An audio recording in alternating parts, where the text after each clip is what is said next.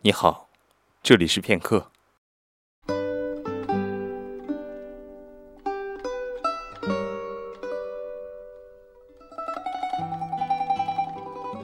在看到普马先生的这篇文章时，我想到了傅雷家书中的那句：“我们只求心理相当平衡，不至于受伤而已。”一个人唯有敢于正视现实、正视错误，用理智分析，彻底感悟，终不至于被回忆侵蚀。一个人只要真诚，总能打动人的，即使人家一时不了解，日后。仍会了解的。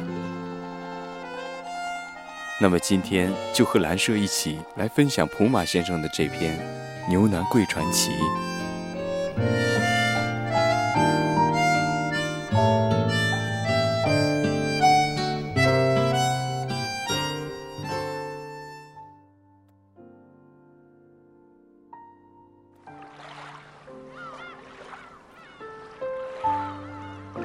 李先生。出生在一个靠着海的小镇，这个小镇常年都吹着咸咸的海风，似乎无时无刻的在提醒着人们：曾经这片土地也属于浩瀚的大海。在李先生的外婆。还是黄花大闺女的年代，他见证了围海造田的过程。成千上万吨的石头沙子，填成了脚下的这片土地。小镇有个好听的名字，叫做水东。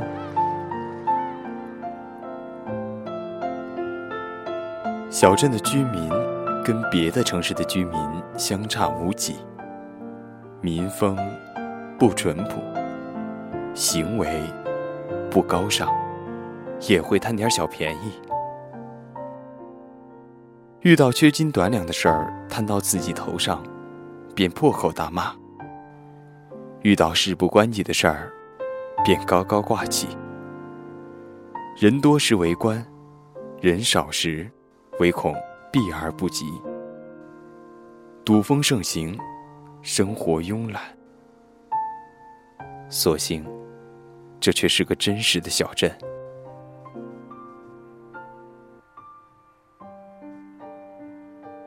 李先生的小镇位于南方，南方与北方的主食大相径庭。北方主要以粗粮面食为主。南方主要以米饭、粉条为主。小镇上的居民都酷爱吃一种食物，名叫米皮。米皮经过加工，有许多种吃法，比如直接用酱油搅拌均匀食用，俗称捞粉；还有汤粉。至于汤的成分，得看客人爱放些什么材料了。一般由猪肉。鱼肉、丸子、蔬菜等构成。最最出名和受客人欢迎的，还属小镇的特色——牛腩粉。从李先生懂事起，一日三餐便没离开过牛腩粉。小时候家里环境不好，妈妈也管教的严，平时手里的零花钱几乎是零。那时候的牛腩粉才五毛钱一碗，可是都是让李先生敬而远之。每一天上学都经过那档牛腩粉店，每一次从里面飘出来的香味儿，都极度的诱人犯罪。当时的李先生并没有吃霸王餐的气势，无奈数学课里的老头经常教导大家要发散思维。于是，李先生只好把罪恶的思维发散到妈妈的钱包里。偷钱的事儿让妈妈极其的失望，并且少不了顿教训。多年至今，李先生觉得是值得的。凡事有因有果，别家的小孩都把钱花在了奥特曼和变形金刚身上，唯独李先生，偷的钱都花费在吃牛腩粉上了。这就是为什么现在的李先生长得特别高大的原因。再穷也不能饿孩子，李先生一直这样觉得，并且时常觉得委屈。自从偷钱一事被妈妈发现后，李先生的零花钱彻底变成了零。然而，任何一个年代的小孩都不缺乏鬼点子。为了吃上美味的牛腩粉，李先生卖过垃圾，去过工地偷铁，装过可怜，反正怎么都无法阻止李先生要吃牛腩粉的决心。每一次，都特别享受的坐在牛腩店里，放声高喊的那句：“老板，来碗牛腩粉。”每一次，都特别享受开放肚子，连一滴汤都喝光舔干净的时刻。现在想来，或许从那时开始，李先生就有做吃货的潜质了。从小学到初中，升至高中，然后大学回来。李先生当年为之着迷的牛腩店仍然存在着。一样的环境，一样的老板，一样的味道，不一样的价钱。从当初的五毛一碗，上升到一块，一块五，然后变成至今的两块。这样倾注了李先生童年所有美好愿望的牛腩店，它有个平凡但无人不知的名字——牛腩贵。牛腩贵的门面很简单，并没有太多大红大紫的彩灯和生动的图像，甚至连招牌都没有，一副对联。是店面的唯一色彩，很间接地表达了牛腩贵对自己生意的祈福。牛腩贵并不是店名，这家牛腩店也没有店名，而且牛腩贵的全名也无人知晓。许多年前，在牛腩贵的妈妈还是年轻到能出来吆喝的时候，我们时常能听到响彻大街小巷的声音。现在想来，很是感慨。时间果然是把杀猪刀。于是，所有人找到了称呼这个年轻小伙的名字。在历史的长河中，阿贵逐渐被叫成了牛腩贵，而他似乎一点都不在意，而且还形成了习惯。牛腩贵的个头不高，很是精瘦。干起活来，却十分利索，不苟言笑，极少说话，永远都是显得那么淡定，似乎身处世外桃源中，从不曾被眼前的喧嚣所扰乱了心境。听闻说，牛腩贵在经营牛腩店的这些年头里，挣了不少的钱，买了楼房，买了车，存折。还一本一本的，可是几乎所有人都没有去证实这些八卦消息是否属实。人们更在乎的是，牛腩粉的味道至始至终没有变就好了。小镇上的人们对牛腩贵的情愫是很特别的，特别到即使牛腩贵端牛腩粉上来时，不小心把指甲浸泡在汤里。人们也照吃不误。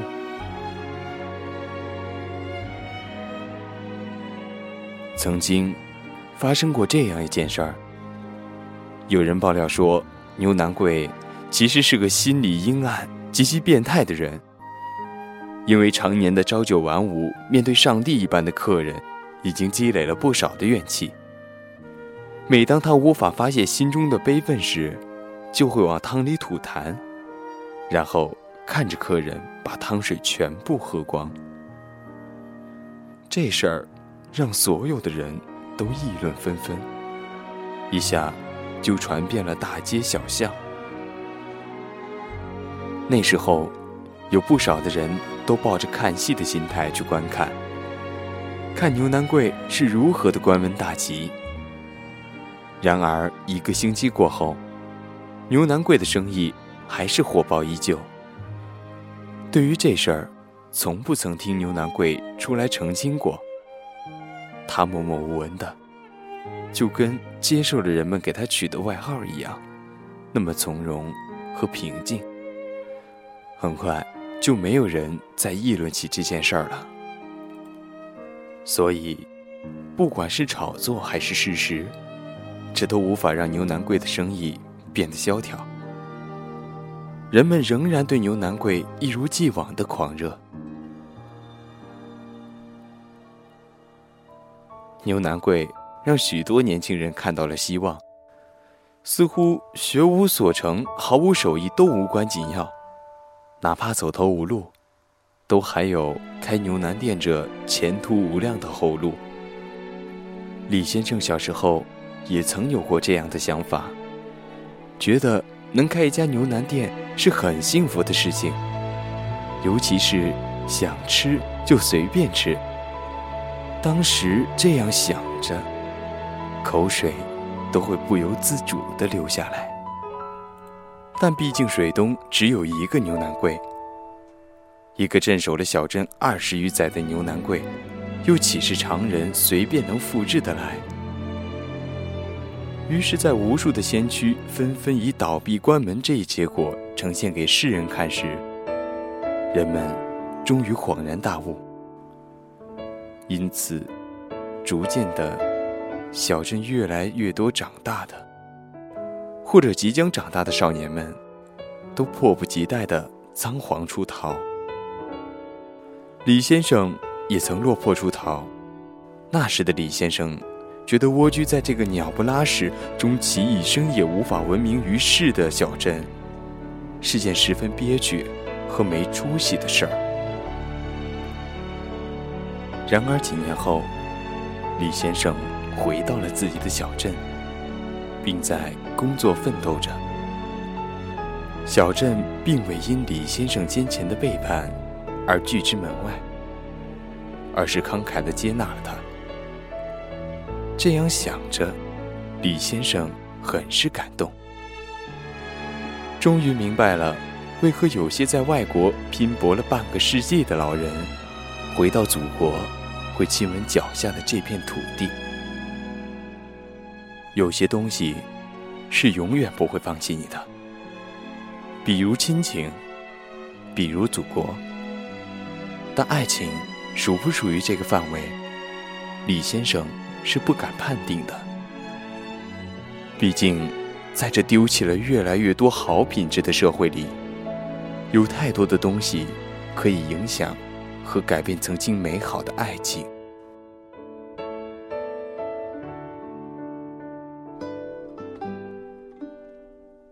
我想起了我大学的一个哥们儿，他的女朋友因为比他早出去工作，见了世界，品尝过了从未有过的生活，然后果断的被人包养了。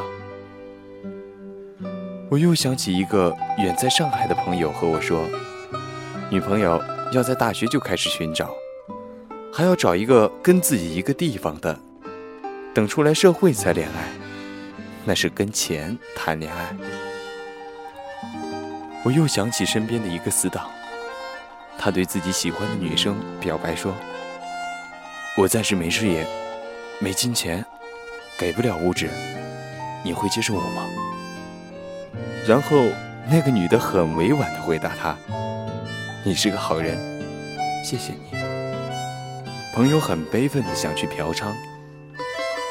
李先生是不嫖娼的，他嫖娼了，李先生总不能在旁边干看着，于是劝他看开点儿，会有懂你的好女孩的。结果，死党说：“当初班上那个好女孩，现在在三四个男人怀中往返。当初那个好女孩，现在在某洗脚城里出卖自己的肉体。当初那个好女孩，现在在理发店帮人洗头，外加十块钱送特别服务，我都去尝试过。那，那你也不能一竿子打死所有人呢。李先生试图扭转局势。那好，我给你十块，你现在去给我买张彩票，中一等奖我听你的。好吧，你还是去嫖吧，发泄发泄也是好的。李先生彻底败下阵来。这个时代，还有多少爱情是真的？李先生也不知道。李先生满怀惆怅地经过了牛腩柜的门口，发现牛腩柜正翘着二郎腿吃着不知道是中餐还是晚餐。鲜少见有那么闲的时候呢。李先生走进去一看，原来牛腩粉已经卖光了，难怪一个客人都没有。牛腩贵是认识李先生的，只是抬下眼皮，又继续吃着粥。阿贵，嗯，你为什么不吃自己的牛腩粉？因为我爱吃粥。